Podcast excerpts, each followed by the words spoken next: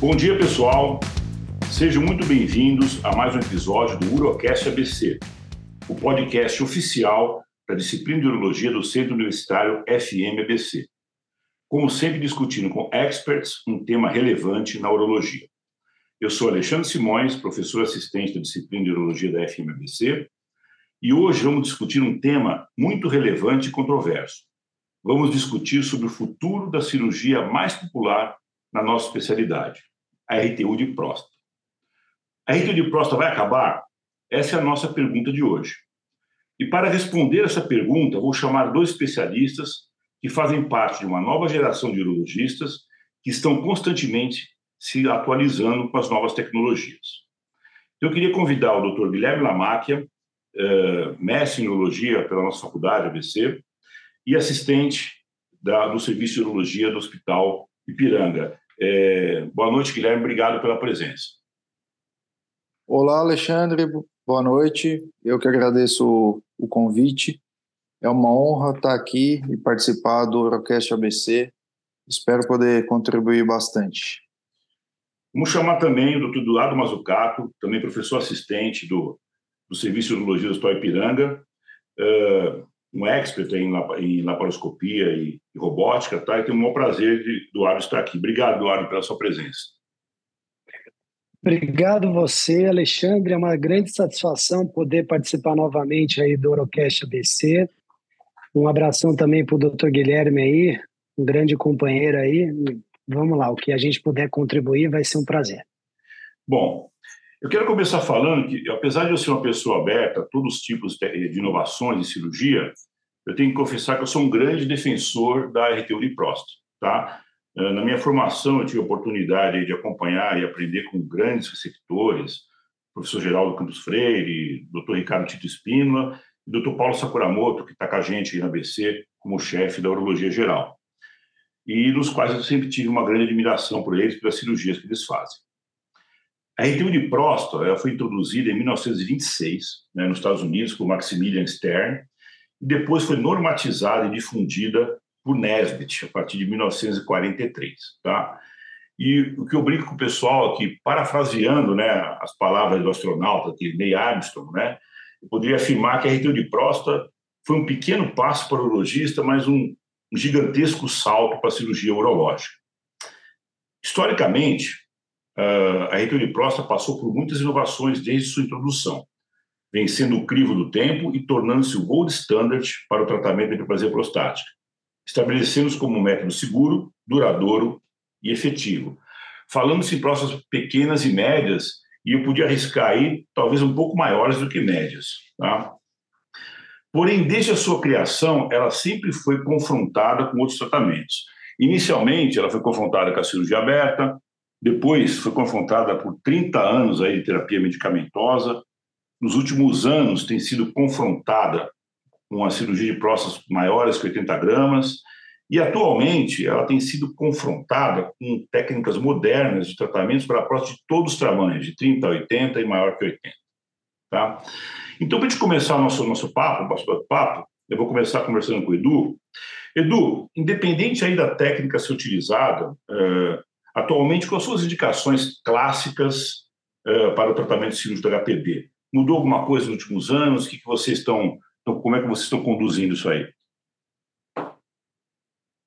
Acho que um, pouco, um ponto importante, até um pouquinho antes de falar das indicações, é a gente entender que nos últimos anos, os principais guidelines, por exemplo, o guideline europeu, vem considerando esse paciente com hiperplasia, ele não isoladamente, né, mas a gente avaliar o paciente com os sintomas do trato urinário inferior, a LUTS, e fazendo com que é, essa LUTS, é, a hiperplasia, ela esteja associada com isso, ou seja, são causas multifatoriais. Então, é importante nessa avaliação do paciente com LUTS, incluindo essa, essa questão da hiperplasia prostática. É, uma coisa que vem, vem aparecendo bastante é a questão da importância dos sintomas, não só de, de, de esvaziamento, como os sintomas de armazenamento vesical, Importante também a gente ver a questão da, da, da, avaliação da história clínica desses pacientes, a questão alguns exames complementares que vêm sendo vêm sendo incorporados, alguns, alguns, uh, alguns questionários, por exemplo, o IPSS, a, a, dando a importância do resíduo miccional, a questão de divertículo vesical.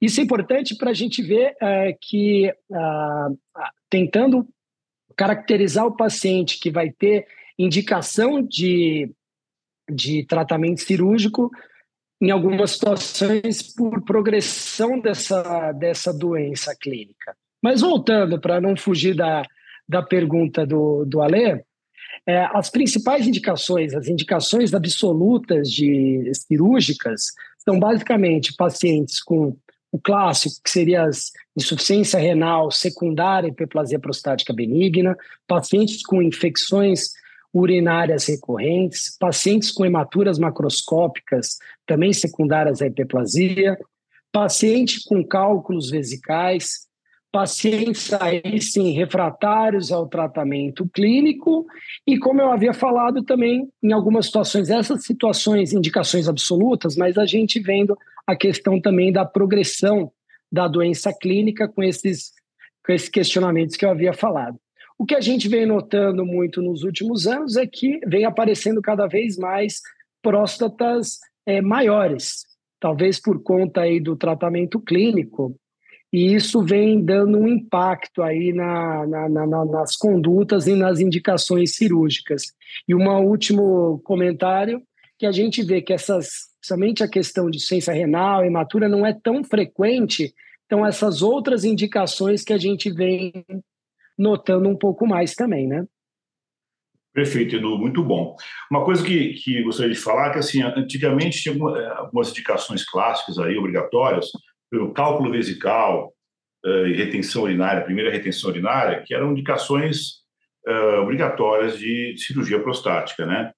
E hoje em dia a gente, a gente sabe que os cálculos, só 30% eles, eles refazem, né? Cálculos vesicais. E o primeiro episódio de retenção urinária, hoje em dia, com medicações, a gente consegue contornar. Né? Tem algumas coisas que eu acho que está mudando um pouquinho, mais de uma forma mais contemporânea. Bom, Guilherme, uh, vamos passar agora para a parte cirúrgica. Quando já decidimos operar esse paciente, né? quando a gente fala em tratamento cirúrgico de APB, quais são as, opções disponíveis no mercado, independente do volume prostático? O que a gente tem hoje, em 2023, para oferecer para o paciente? O que nós temos aí no mercado? É, depois de um, de um longo tempo tendo poucas opções, praticamente duas opções, né? Que eram a cirurgia aberta e a RT1 monopolar, hoje a gente tem muitas outras opções para oferecer para os nossos pacientes com o objetivo de tratar é, a obstrução causada pela hiperplasia. Né? Então, o guideline da AUA divide é, as cirurgias em três grandes grupos, que são as cirurgias transuretrais, a cirurgia de prostatectomia simples e as terapias minimamente invasivas. Já o guideline europeu, ele propõe uma divisão diferente, propõe uma divisão em cinco grupos é, de cirurgias. O primeiro grupo seria o grupo da ressecção. Então, nesse grupo estão incluídas as RTUs monopolar e bipolar. O segundo grupo é o grupo da enucleação, onde estão que inclui as adenomectomias, independente da via de acesso, se ela é feita por via aberta, laparoscópica e robótica, e inclui também as enucleações endoscópicas independente da fonte de energia, ou seja, o Bipolep, o Rolep e o Tulip, por exemplo. O terceiro grupo de cirurgias, é, de acordo com o guideline europeu, incluem as vaporizações, tanto a fotovaporização, que é o green light, quanto a vaporização transuretral com, com o bipolar. O quarto grupo incluem técnicas ablativas alternativas, como o aquablation, a embolização da, da artéria prostática e o resum. E o quinto grupo inclui, é, inclui as técnicas não ablativas, né? principalmente o Urolift e, e o iTind. E, e, é claro que é, a indicação dessas técnicas vai depender de características da doença é, e do paciente, não só é, de, de, tamanho de próstata é, e tudo mais. Por isso que aquela avaliação funcional que o, o Eduardo mencionou anteriormente é tão importante. Ele, ela também vai ajudar é, a guiar a, a técnica escolhida para tratar esse paciente. Muito bom. Você conseguiu aí é, sintetizar tudo. É, muito bom aí a sua explicação. Então, vamos, vamos dividir agora, começar é, dividindo sobre, é, de acordo com o tamanho da próstata. Tá? Então, como o Edu já falou, é, mudou né, o perfil epidemiológico dos pacientes atualmente. Né? Cada vez a gente opera paciente mais velho, com próstata maior, com mais comorbidade. Uh, isso porque a gente tem uma expectativa de vida maior da sociedade, também pelo esse uso aí de 30 anos de terapia medicamentosa. Aí, né? Então, uh, começando aí uh, com próstatas maiores que 80 ml, né, as próstatas grandes, Edu, quais são as opções disponíveis no mercado brasileiro e mundial né, para as próstatas de grande volume? O que, que você tem, o que a gente tem de, de atualmente para uh, oferecer para o paciente? Vamos lá, Lê. Acho que para as próstatas grandes, primeira coisa, a gente nunca pode esquecer da cirurgia aberta, que é um procedimento assim que é, é super efetivo, tanto a prostatectomia transvesical quanto a prostatectomia iamino, né? Depois disso, eu acho que a gente, o Guilherme falou um pouquinho, que também servindo aí para próstatas médias e grandes, as enucleações endoscópicas, com todas as suas variantes. Por exemplo, o Rolep, o Homem Laser aí, que é a mais é a mais conhecida, mas o Thulium até vi que vai ter um, um, um, um tutorial sobre o Thulium recente aí, que na, na, na, faculdade aí, que vocês estão de parabéns aí, sempre inovando, a Faculdade de Medicina do ABC. Ah, a enucleação também com o bipolar, o bipolep, muito parecido aí. Lembrando que as enucleações até próstatas, alguns guidelines até acima de 30 gramas. Então, assim, você vê que a nucleação, ela endoscópica, ela tem uma, uma indicação mais ampla, né?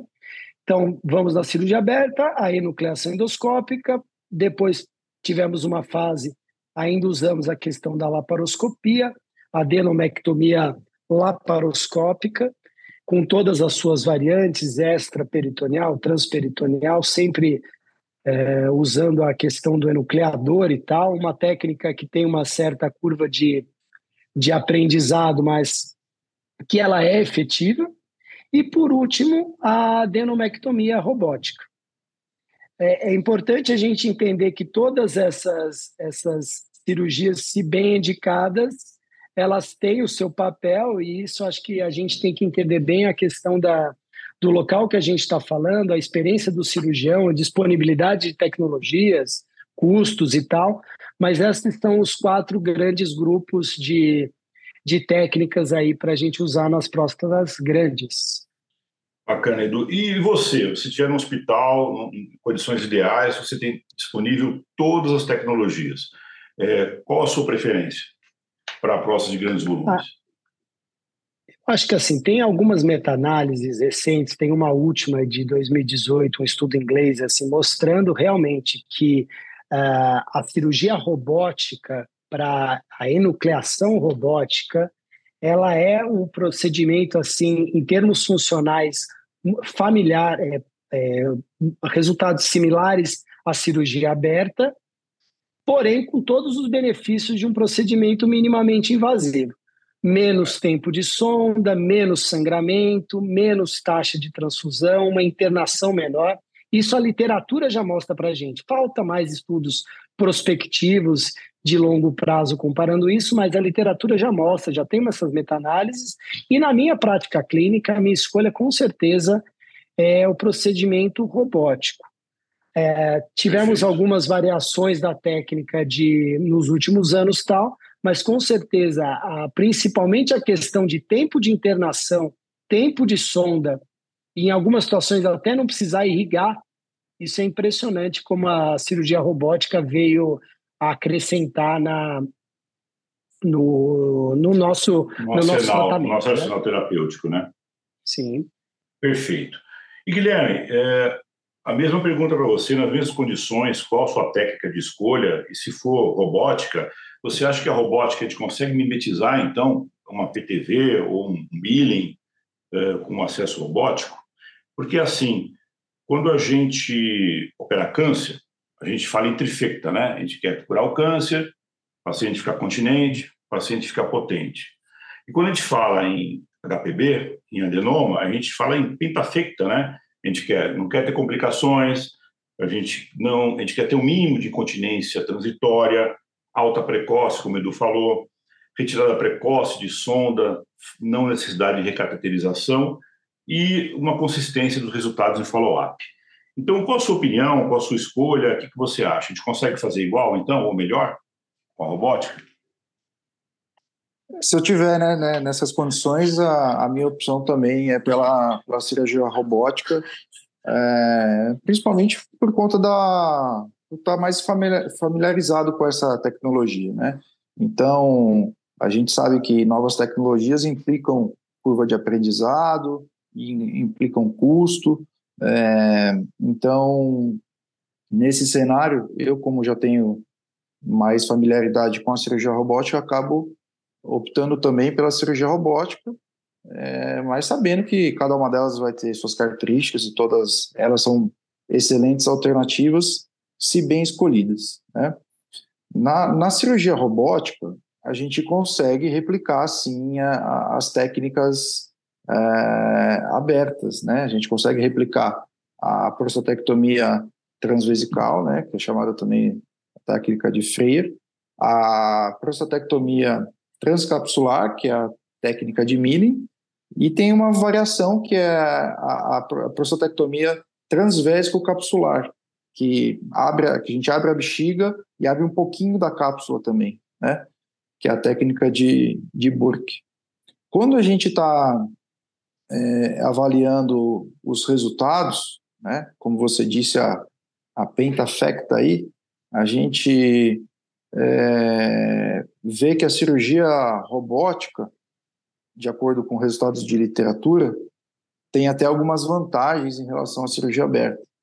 Então, a cirurgia aberta vai ter menos sangramento, a cirurgia robótica, perdão, vai ter menos sangramento, vai ter menos queda de HB, esse paciente vai ficar menos tempo internado e menos tempo de sonda vesical. É, o tempo de irrigação também é menor, às vezes o paciente nem irriga, né? Não é incomum o paciente é, já sair da sala operatória com uma, com uma diurese clara, porque nessa na, na técnica robótica a gente consegue fazer uma pequena variação é, da técnica, que é a anastomose é, vesicoretral. Então, levar a mucosa vesical com pontos ah, ali na, na bexiga e fazendo praticamente um tamponamento da loja prostática. Né? Você acha que isso diminui isso... a incidência de estenose ali? Estenose de colo vesical deve diminuir, né? É, a, na literatura, a estenose de colo vesical em cirurgia robótica é menor. Na cirurgia a, aberta, é mais ou menos 3% no, no follow-up de longo prazo e na cirurgia robótica, é mais ou menos de 1%. Talvez seja por conta dessa técnica. Né? É difícil a gente ter, ter certeza, mas a literatura mostra que a contratura do colo vesical na robótica é, é menor. Né? É, a cirurgia aberta, aberta também tem mais complicações. Né? Quando a literatura mostra que complicações grau maior ou igual a 2 na escala de Clavin, é, a cirurgia aberta acaba tendo mais esse tipo de complicação. E quando a gente avalia os resultados funcionais, né, queda de PSS, queda de PSA, aumento do fluxo máximo, qualidade de vida, diminuição do volume residual, a técnica robótica se equipara à, à técnica aberta é, no longo prazo. Muito bom, foi excelente explanação. Bom, a gente sabe, eu não gosto muito do termo guideline, né? Eu prefiro recomendações, né? Porque guideline, assim, parece que você é obrigado a fazer aquilo, né? Recomendações, você pode, é, você, é uma sugestão, né? É, então, as recomendações dos guidelines aí, europeu e americano, que, que seria o volume de 80 gramas considerado como uma próstata de grande volume, e por isso talvez a gente tivesse que mudar nossa tática cirúrgica, nosso nossa via de acesso, talvez não fazer uma RTU ou não, né? Edu, você acha que esse número é, super, é, é subestimado como número de corte? É, a gente pode fazer uma boa RTU aí, grossa de 100, 120, 130 gramas? É, porque eu vejo aí, pelo menos as pessoas que são mais acostumadas a fazer RTU, uh, o pessoal considera 80 gramas não tão grande assim. O que, que você acha? Olha, eu acho que assim, a questão da RTU, acho que tem muitas, é uma técnica super consagrada, principalmente quando vê a questão da, da energia bipolar, foi-se até um contraponto achando que até a RTU não teria limite, né? Mas uma coisa que me parece que isso depende muito da experiência, um pouco da experiência do cirurgião. Né? Uma coisa que eu vejo nitidamente é que assim não é tão fácil você achar o plano, até qual plano de ressecção algum, você acaba em algumas situações podendo se perder um pouquinho né, durante o procedimento cirúrgico. O que eu vejo nessas ressecções muito grandes, você acaba aumentando um pouco o risco de sangramento, é comum ter um pouco de aumento de é, taxa de transfusão, umas ressecções um pouco incompletas. Lembrando que a RTU, em 15 anos, já tem até por volta de 8% de taxa de, de reoperações. Então, aumentando, no sentido, acho que essas, essas, essas reoperações. Então, acho que assim, essa história eu concordo com você. Eu acho que 80 gramas, de caso a caso, eu acho que é uma coisa que pode até ser discutido, mas para mim, é, eu me sinto mais seguro, pelo menos nos últimos anos, em ser mais liberal, indicar, principalmente com o advento da cirurgia robótica, mas imagino também com a questão da enucleação endoscópica, de ser um pouco mais liberal em indicar o procedimento de nucleação como primeira escolha, usando 80, 90, 100 gramas, mas mais individualizando o caso. Perfeito. Pegando um gancho aí que você falou das RTUs incompletas, né? A gente tem visto, assim, no dia a dia, né, uh, um maior número de recidiva, além desses 8%. A gente tem visto que tem tido mais de 8%, assim, pelo menos no dia a dia, mas talvez por ressecções incompletas. Eu acho que o pessoal acho que banalizou um pouco o procedimento e tem ressecado menos, ou por causa de medo de complicações, né? E a gente tem pego em consultório uh, muitas recidivas com próstatas grandes, né? Não é que é, recidiva com próstata pequena, próstatas grandes mesmo. Uh, tem um estudo populacional é, clássico, né, canadense, que ele analisou 10 mil homens, tá? É, desculpa, 60 mil homens em 10 anos, né, que fizeram RTU, e ele viu que em 10 anos, 40% dos que fizeram RTU já estão usando alfa-bloqueador de novo. 30% já voltaram a usar inibidor de 5-alfa-redutase e 20% já voltou a usar antimuscarínico. E por que isso, né? É, no meu ver, eu acho que essas RTUs não foram tão, tão grandes, tão, teriam sido, entre aspas, assim, incompletas. Tá? É, então, é, fazendo uma analogia também ao, câncer de próstata, quando a gente faz, vai fazer uma cirurgia de prostatectomia radical, robótica, por exemplo, vocês são expert em robótica, e o paciente fez uma RTU de próstata antes, a gente sabe que é a maior dificuldade. E no caso da uh, cirurgia benigna, você pega um paciente, já fez a RTU de próstata uh, e é, ele tem HPB, a próstata está muito grande, maior que 80 gramas, e você vai indicar uma cirurgia. Guilherme, você indica robótica, acha que vai ter mais dificuldade, ou você, ou melhor, você troca a sua técnica nesse caso? Você trocaria o seu acesso, não faria robótica numa recidiva, por ter feito RTU prévia? Eu acho que o, o cenário que a gente vem enfim, enfrentando é esse, né, por alguns motivos. Primeiro que a expectativa de vida dos homens está aumentando. Então, os homens estão vivendo mais, né, e talvez a gente esteja é, agora vivendo uma, um momento, é, as consequências, vamos dizer assim, de RTUs incompletas é, feitas no passado, né? Esses dois fatores associados às características da doença, que é uma doença progressiva, tende a evoluir, leva a essas situações de um aumento de necessidade de, de reabordagem cirúrgica pós-RTU, é, ou às vezes não só RTU, pós algum outro tipo de procedimento, principalmente é, o procedimento endoscópio.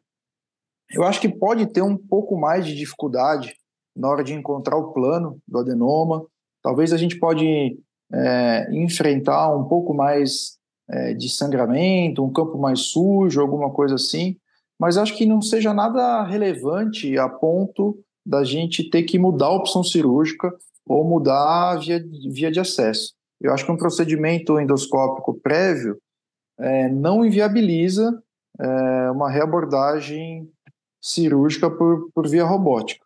Inclusive, é, esse ano mesmo, tem duas publicações do, do Journal of Endurology que mostram, tem uma evidência de, de segurança é, e de eficácia da abordagem robótica desses pacientes com, aborda, com abordagens endoscópicas prévias. Não só RTU, tem paciente que fez qualquer, vários tipos de, de, de abordagem endoscópica prévia que foi submetido à adenomectomia robótica depois, e um desses trabalhos, inclusive, mostra resultados melhores no grupo que havia sido submetido anteriormente a um procedimento endoscópico, quando comparado ao grupo é, que era virgem de tratamento.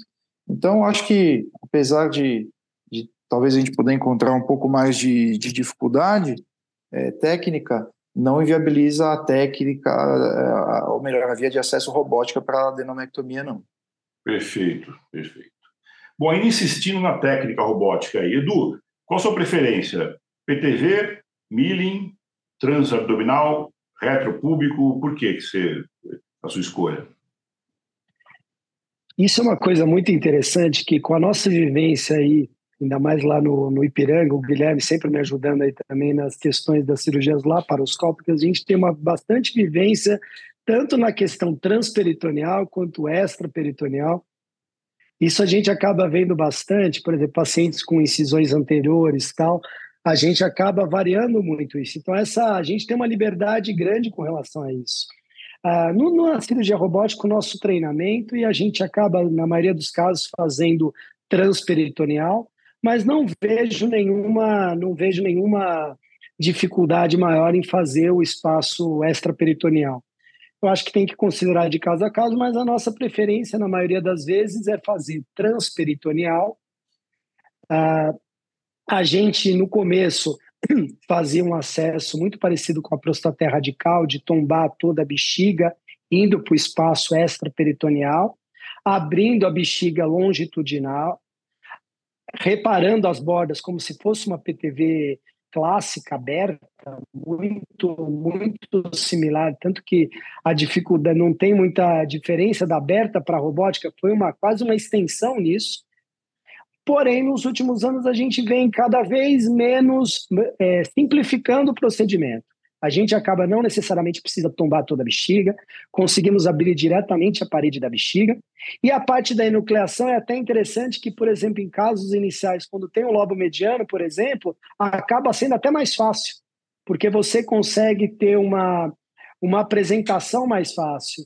Uma coisa também que a gente acaba usando bastante é o tenáculo na cirurgia robótica, que parece uma pinça, um posi, é muito parecido com isso, que você acaba pegando a próstata, o adenoma na hora da enucleação, e você acaba levando para qualquer lado que você queira. Isso ajuda muito na, nessa parte, nesse tempo cirúrgico.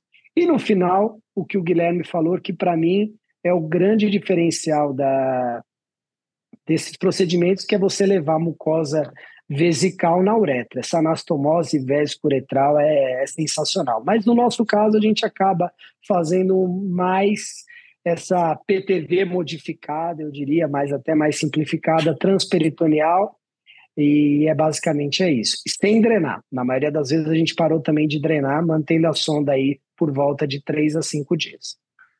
Edu, sem dreno e cistostomia, sem cistostomia também a gente não está drenando, a gente só drena, a gente normalmente na hora de fechar a bexiga, a gente fecha a bexiga clássica também, dois planos, usa um fio farpado, eu gosto bastante do, do Veloc, não estou drenando, e cistostomia não precisa mesmo, Ale, parece até brincadeira, eu quando via nos congressos no passado falando de não irrigar, eu não acreditava.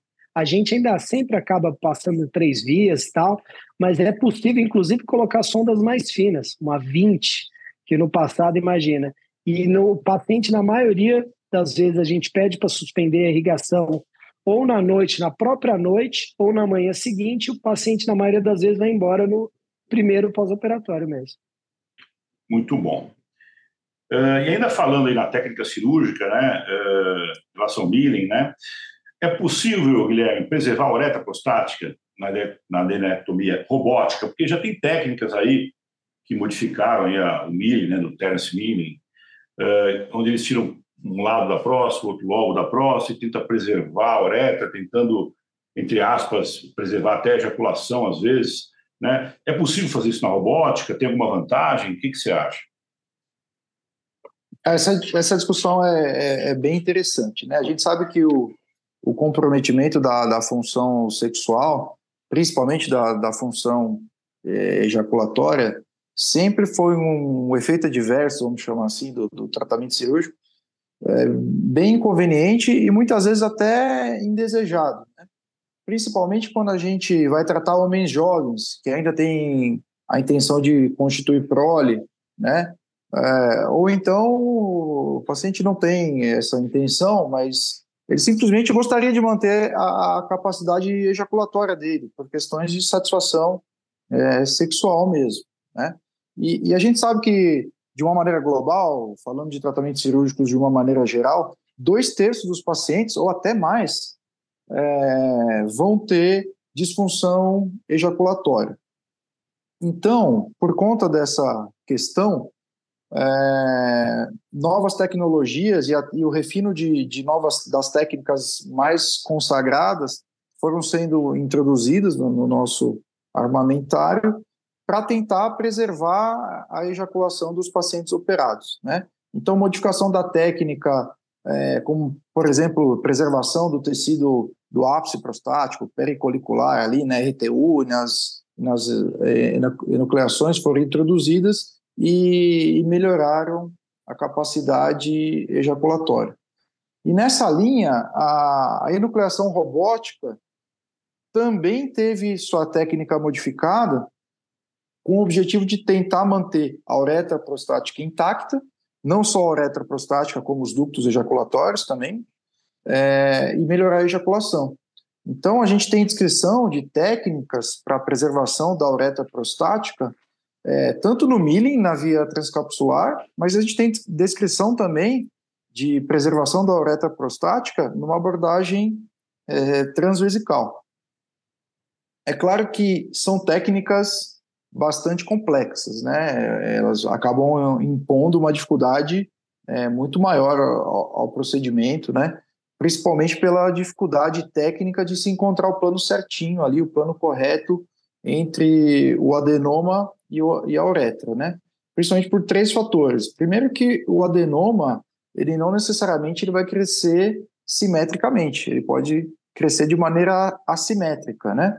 E acabar deslocando a uretra ou anterior, posterior ou até lateralmente.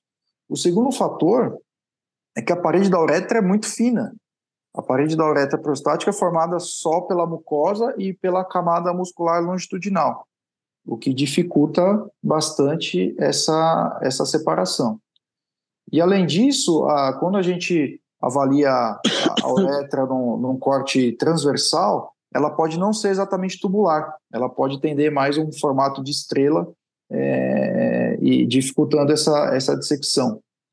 Então, mesmo no, nos grandes centros, é, tem um trabalho publicado em 2021 de um grupo italiano com um grande volume, mais de 90 pacientes é, operados com essa técnica, eles tiveram até 23% de abertura inadvertida da uretra, tentando essa técnica. E, e eles fechavam essas aberturas com, com, com uma sutura de fio absorvível e, e terminava o procedimento. E tiveram 16, 17% de conversão. Então, tentaram fazer, mesmo com experiência, e não conseguiram levar o procedimento até o fim é, com a técnica de preservação uretral. E aí foi introduzido introduzida mais uma ferramenta para melhorar e tentar é, aumentar a, a eficácia de, desse método, que foi utilizar a endocianina intrauretral. Então, eles injetam endocianina pela uretra usa o Firefly do robô e consegue ver melhor a uretra e separar a uretra da, é, do adenoma. E os resultados dessa série é, mostraram preservação da ejaculação em mais de 80% dos casos. Então, é uma técnica é, que, apesar de ser difícil, de alta complexidade técnica, tem um resultado do ponto de vista de preservação da ejaculação muito bom, né? Excelente. Eu acho que a gente conseguiu aí uh, cercar os principais pontos da adenomectomia robótica. Obrigado aí, as explanações foram excelentes. Uh, hoje em dia, uh, a cereja do bolo aí dos congressos, aí, todo congresso que você vai, agora tem até congressos específicos né, disso, né? É, é a embolização, é a enucleação endoscópica, né? Então, é uma outra técnica que compete com a RTU, que é o nosso, nosso rival aqui, que a gente está tá tentando conversar uh, para tratamentos de próstata de médio e grande volume. Uh, mas, embora esteja tendo um grande crescimento no Brasil dessas técnicas de, de enucleação, a gente sabe que apenas 10% dos urologistas do Brasil já estão utilizando a técnica de enucleação endoscópica. Tá? Talvez porque o treinamento é muito difícil. Os trabalhos mostram aí de 25 a 50 procedimentos para você começar a fazer uma enucleação de forma decente, de forma, de forma correta. Tá? E talvez né, esse, essa curva de aprendizado seja a principal virtude da RTU de próstata em relação à enucleação, né, a favor da RTU de próstata. Tá? Uh, revisões sistemáticas mostraram que a gente precisa de 25 a 40 casos só para não ter queda de hematócrito e hiponatremia. E nos primeiros 30 casos, tem de 23 a 30% de conversão para quê? Para RTU de próstata que a gente está defendendo. Eu defendo, pelo menos. Tá? E nesses 30 primeiros casos, em relação, quando a gente compara com a RTU bipolar, por exemplo, o índice muito maior de complicações, né? como perfuração de cápsula, lesão vesical, lesão de ureter, incontinência urinária. É, eu, é, assistindo alguns vídeos né, de nucleação, eu cheguei a notar, alguns experts até que, que publicam vídeos de nucleação, é, quando eles entram na bexiga, eu cheguei a notar, em alguns casos, que o paciente estava até com duplo J já. Eu não sei se na curva de aprendizado o pessoal está até passando duplo J para evitar de pegar o meato. Né? Eu percebi isso em alguns vídeos que eu assisti, o pessoal não, não fala nada, não, não, não, cita, mas a gente percebe, poxa, está com duplo J o paciente. É, não sei se na curva de aprendizado o pessoal chega até a fazer isso, mas realmente é um aprendizado é, difícil, né? Bom, Edu, é, o que, você acha dessa técnica? Você acredita que vai ter um crescimento exponencial dessa técnica? Vale a pena investir nesse aprendizado no seu dia a dia? O que você acha? Olha, eu acho que assim, acho que toda técnica cirúrgica, eu acho que ele tem o seu papel e tem que estar tá aí no arsenal do urologista. Eu acho que principalmente no, no urologista novo, eu acho que assim, ele pelo menos ter uma as novas gerações ou mesmo coisa, eu acho que é importante ele ele tá por dentro do, do, do, do, que vem acontecendo, evoluindo, e preferencialmente ele está exposto às mais diversas é, tecnologias. Uma coisa que eu penso com relação à enucleação, realmente alguns pontos é, podem fazer com que isso melhore. Por exemplo, uma coisa, uma analogia da cirurgia robótica, talvez o papel do proctor. Se a gente for pensar que na cirurgia robótica, uma das coisas que fez com que ela nos últimos anos ela desse uma melhorada nos resultados é o papel de um professor ao lado do, do coisa. Isso sim diminuindo a curva, que realmente é muito grande nesses quadros, nesses, nesses procedimentos de nucleação, e, por consequência, diminuindo as complicações. Além disso, a evolução da, da, da técnica de nucleação, você vê, por exemplo, diminuindo é, a questão da incontinência transitória, que é uma queixa relativamente comum, ah, você vê que, por exemplo, no passado, uma analogia, por exemplo, a ureteroscopia flexível, que tinha era mais difícil, tinham aparelhos mais caros, era tudo o acesso era mais difícil. Hoje em dia, em qualquer centro você vê aparelhos flexíveis, ureteroscópios flexíveis, inclusive de uso descartável. Então, quem sabe no futuro, assim, aparelhos é, mais finos, aparelhos com, uh, com custos menores, isso fazendo, incluindo também a concorrência entre as entre as empresas, assim, diminuindo os custos, opções também, por exemplo, a questão do morcelador, é, também, que é um, é um ponto aí que a gente vê aqui, por exemplo, em São Paulo, que é um grande centro, é mais fácil fazer uma cirurgia robótica do que fazer uma cirurgia de enucleação. E, e um grande ponto a gente vê a questão do, do enucleador. Então, assim, eu acho que assim, tem o seu papel, com certeza eu não acho que irá substituir, mas eu acho que assim, incorporando algumas coisas a médio prazo, eu acho que ela pode ser incorporada sim, ou numa questão é, junto com outras técnicas nesse arsenal do, do, do urologista, né? Perfeito. Bom, defendendo a RTU, né, uh, assim, os defensores da adenomectomia endoscópica, eles falam que após a cirurgia a gente tem um fluxo máximo e tem um IPSS, uma melhor IPSS muito melhor do que a RTU, tá? Embora na literatura a gente tenha meta-análise, tem uma meta-análise, por exemplo, que, na, que analisa seis estudos randomizados, controlados, que mostra resultados semelhantes de PSS e fluxo máximo 1, 6 e 12 meses entre RTU e nucleação. Uh, mas, assim, mesmo que na enucleação o fluxo máximo e PSS seja melhor, uh, você acha que tem diferença, por exemplo, aumentar o fluxo urinário para 25 ou para 20 o paciente? Acho que não, né? Acho que não tem muita diferença, né? É, realmente então, eu acho que... é, não sei se tem muita diferença. E também, ainda defendendo a RTU, né, é, o que, que dificulta a nucleação para a gente, como você falou?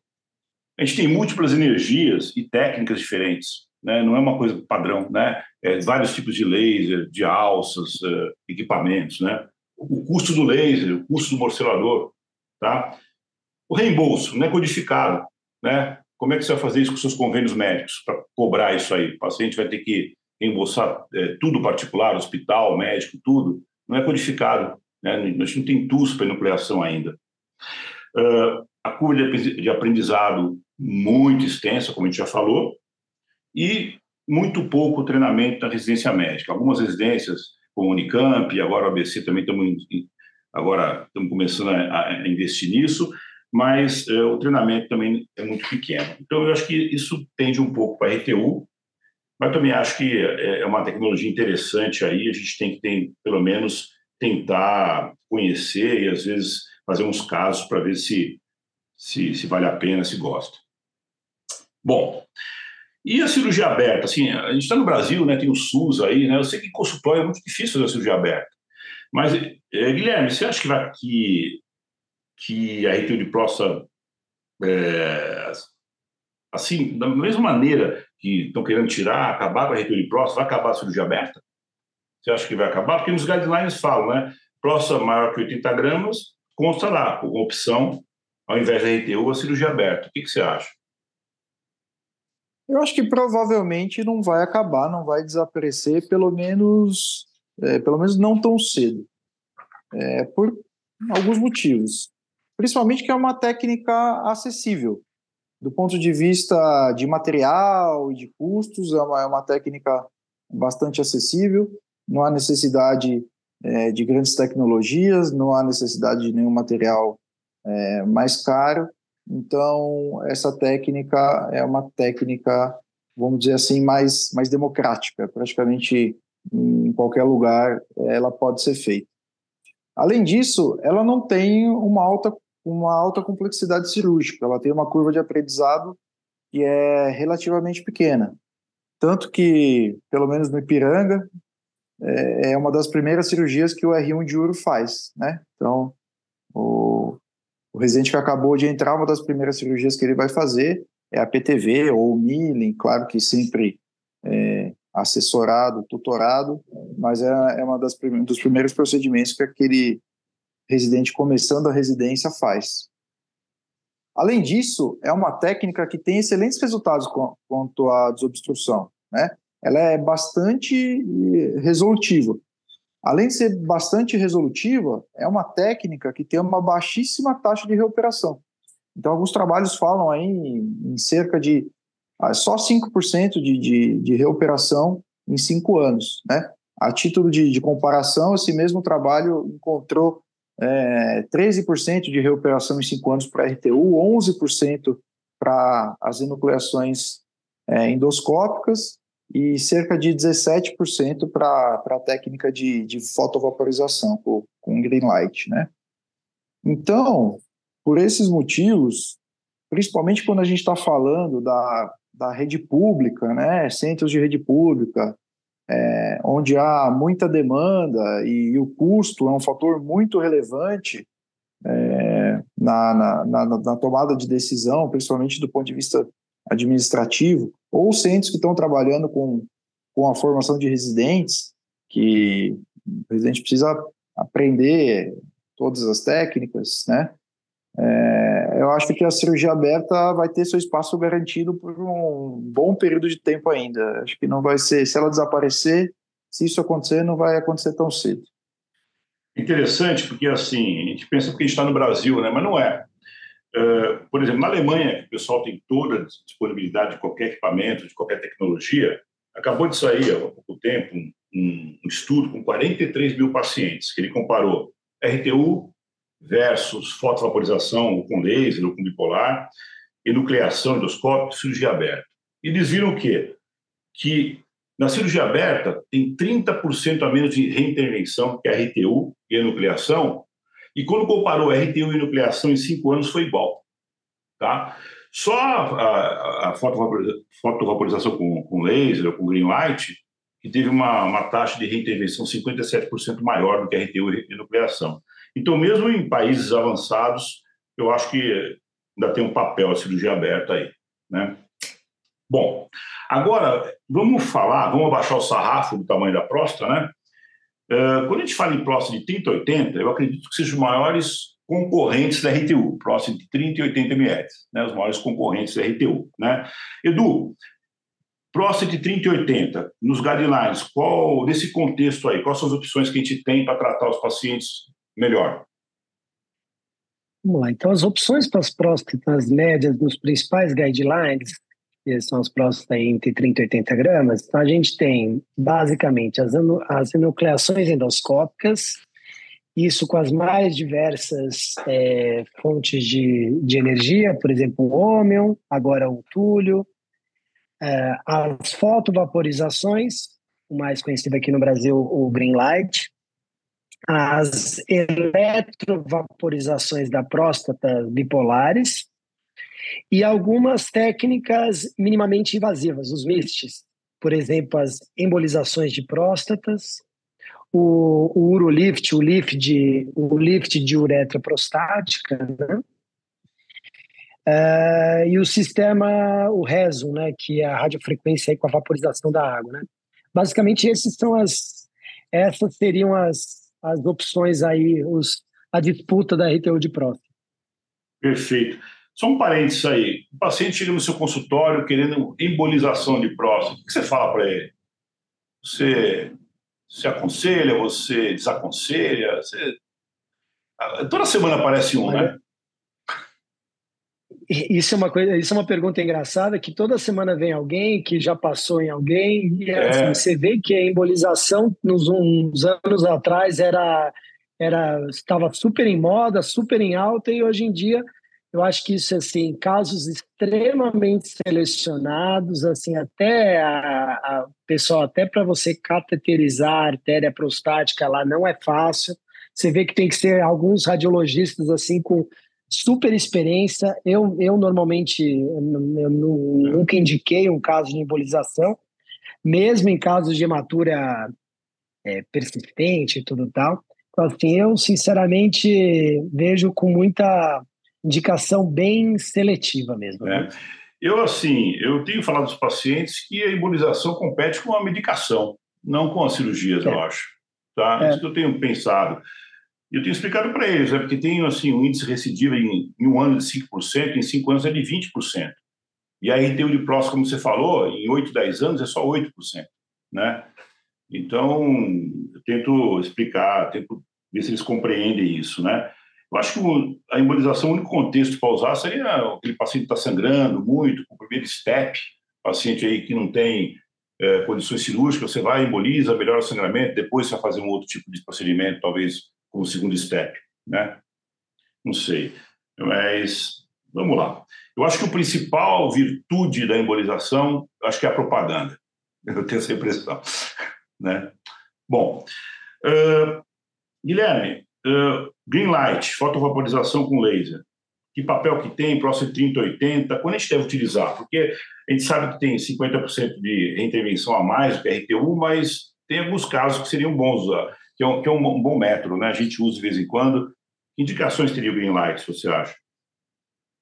É, a, o green light, a fotovaporização, é uma técnica que usa uma fibra de laser com uma saída lateral do laser para vaporizar é, a próstata. Isso é feito sem contato com o tecido. Então, essa energia vai promover ablação, vaporização no primeiro momento, e depois uma, uma fina camada de, de coagulação, que é o que promove é, a hemostasia. Né? O padrão hoje é um, é um gerador de 180 watts, e quando a gente avalia os resultados é, funcionais, os trabalhos mostram, tem resultados de não inferioridade em relação à RTU de próstata em curto prazo, quando realizado em próstatas com menos é, de 80 gramas, né?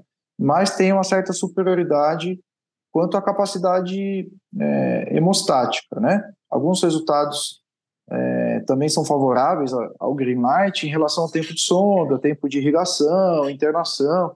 Inclusive, alguns é, serviços promovem até um, a cirurgia em regime ambulatorial, né? alta no mesmo dia tudo mais. Isso acaba sendo um apelo para essa técnica. Né? Mas, quando a gente avalia é, os guidelines, a melhor indicação da, da fotovaporização no green light é, é para aqueles pacientes com algumas comorbidades clínicas que não podem parar seus, seus medicamentos anticoagulantes e, e antiagregantes, né? É, então essa seria talvez a principal indicação é, para essa técnica, próstatas entre 30 e 80 gramas e pacientes nessas condições clínicas, mas a gente tem que observar que esses pacientes, inclusive inclusive por conta das suas medicações e dessa condição clínica é, deteriorada, eles vão ter um tempo de internação mais prolongado, mais irrigação e uma chance maior de ter um sangramento é, tardio, né? E quando a gente avalia, já, a gente já falou bastante aqui sobre as taxas de, de recuperação, claro que essas taxas variam de acordo com a série avaliada, com o trabalho, com a região que foi feito e tudo mais, mas a gente pode considerar mais ou menos uma taxa de recuperação é, global em cinco anos de 17% para o Green Light, mas quando a gente pega só próstatas acima de 80 gramas, essa taxa de recuperação vai para cerca de 25%, 27% em três anos. Né? Então, mais uma vez, é, o, o, a chave aqui acaba sendo a, a seleção do paciente, é adequar é, a técnica é, à necessidade do paciente. Excelente explanação. Bom, Vamos baixando mais o sarrafo ainda. Uh, antigamente, os MISTs, né, as técnicas minimamente invasivas, eram para próstatas pequenas, pacientes com comorbidades e tal, mas atualmente elas estão tentando ocupar o lugar cativo da RTU, em próstatas de 30 a 80, né? Se você for ver, o Urolift, por exemplo, nos guidelines, já pode ser usado em próstata até 70 gramas. Se você pegar o manual do fabricante, até 100 gramas. Tá? O Aitinde, próstata de 40 e 50. O Reson, próstata até 100 gramas. Tá? Então, é, esses MISTs já estão tentando realmente uh, suplantar a RTU, tá? Uh, em relação ao tamanho das próstatas e perfil de pacientes tratados, tá? Edu, como você vê o avanço dessas técnicas? É, o maior apelo dessas técnicas? Você acha que vai substituir a RTU no futuro, essas técnicas? ou a RTU, mais uma vez, de novo, a RTU vai se estabelecer como melhor opção em próximo de 30 a 80? É, esse, esse é um assunto interessante que você vê que quando tem diversas técnicas aí, é que não existe um padrão e não tem grande superioridade entre elas. Né? Eu acho que o grande apelo dessas técnicas minimamente invasivas seriam a questão de serem, a princípio, procedimentos que eles aventam como procedimentos ambulatoriais ou mesmo em regimes de hospital-dia, que poderiam ser feitos apenas com, por exemplo, com anestesia local. Uh, outro ponto importante seria a questão da, da preservação ejaculatória, também, que é um ponto a se considerar nessas técnicas. Mas eu acho que, assim, pensando principalmente nessa questão de vai, faz e vai embora, não é muito o perfil do, do brasileiro, do latino, né? Você vê que nos Estados Unidos mesmo, não é todo o centro que aceita, mas eles têm uma, uma aceitação um pouco melhor disso. Então, assim, realmente eu não sei se precisaria de mais estudos aí, com dados mais concretos aí para poder para poder indicar mais e para poder disseminar mais esse uso dessas técnicas aí mesmo. Correto, correto. É, recentemente teve o Reson, acabou de ser lançado, né? E realmente eles estão tentando fazer próstatas maiores, né? Uh, até 100 gramas, tá? E eles falam que dá uma queda de PSS até 6 pontos, né? Com uma resposta mantida de 52% em até 12 meses. E tem estudos aí que falam que até 4 anos essa resposta tem se mantido. Mas a gente não sabe ainda como, como vai evoluir isso aí, né? A gente vai ter que esperar para ver, como sempre, a gente vai ter que esperar o tempo aí para ver como é que vai evoluir. Bom, uh, aprendi muito aqui com vocês hoje aqui, tá? Muito bacana, foi fantástico aqui esse, esse podcast. Eu queria fazer algumas considerações finais, tá? Antes dos seus agradecimentos, tá?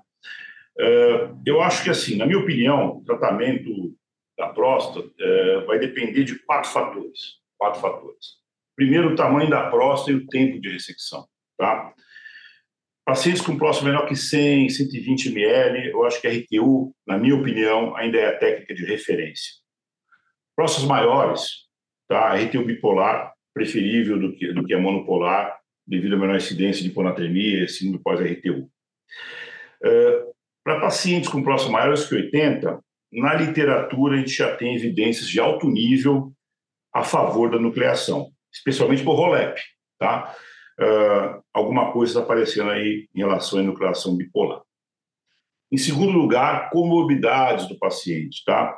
Pacientes que não podem, como o Guilherme falou, descontinuar a terapia de anticoagulação ou antiagregação plaquetária, a fotovaporização, green light, é um tratamento eficaz e seguro, né? assim como outras técnicas minimamente vazias, até a própria embolização, que a gente não tem muito, muita familiarização, também poderia ter um papel aí. Né? Em terceiro lugar, preferência do paciente e disposição de, de aceitar os efeitos colaterais, por exemplo, ejaculação. Né? Hoje em dia, o pessoal está muito, não sei porquê, muito preocupado em ejaculação. Tá? E principal, experiência do cirurgião em cada técnica, experiência é o principal, e a disponibilidade no arsenal cirúrgico no seu local de trabalho. Você não tem que ficar achando que você é um cirurgião pior ou, ou vai tratar pior o paciente porque você não tem acesso a algumas tecnologias. Eu acho que é isso. Eu queria agradecer vocês, realmente foi fantástico esse podcast. Uh, Guilherme, se quiser fazer suas considerações finais aí.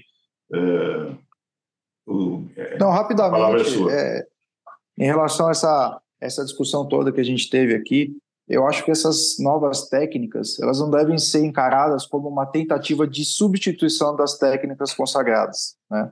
Eu acho que essas novas técnicas elas têm que ser é, encaradas como novas ferramentas. Eu vejo com bons olhos que a gente tenha novas ferramentas, né, para o manejo do, do, desse paciente que está obstruído pelo, pelo HPB.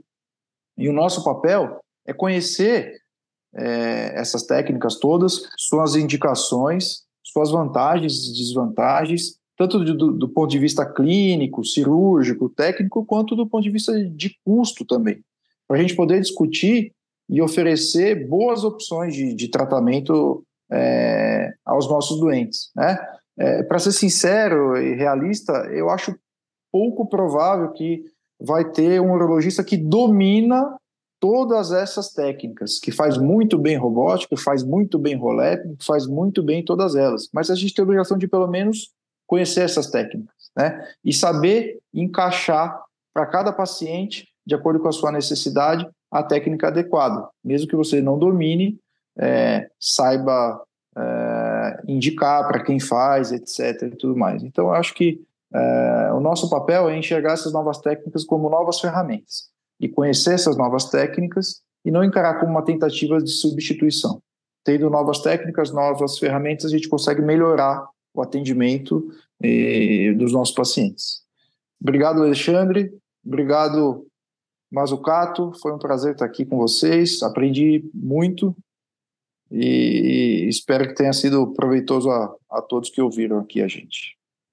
Edu, muito obrigado. A palavra é sua, Edu. O Ale, Guilherme, eu achei esse podcast muito interessante, porque é sempre importante a gente sempre ir aprendendo, né? Acho que assim, a medicina, o legal é isso. Acho que a RTO de próstata, assim como o milling, são as primeiras cirurgias que a gente vai aprendendo durante a residência. E você vê que nesses anos aí de formado, eu e o Guilherme, contemporâneos, você vê que como as coisas vão evoluindo, né? Então é muito interessante você ver a cada dia a evolução das técnicas e muito parecido com o que o Guilherme falou, cada dia a gente vai aprendendo mais, tem que saber, a gente tem que estar por dentro das coisas e valorizando o que é bom e tentando sempre, baseado em evidência científica e tal, tentar melhorar sempre em prol, em prol aí do, do bem-estar dos nossos pacientes, né? Obrigado, Ale. Tamo junto. Obrigado aí, Faculdade do ABC. E é isso aí. Muito obrigado. E para encerrar, a RTU não vai acabar. Obrigado a vocês. Boa noite. Obrigado. Valeu.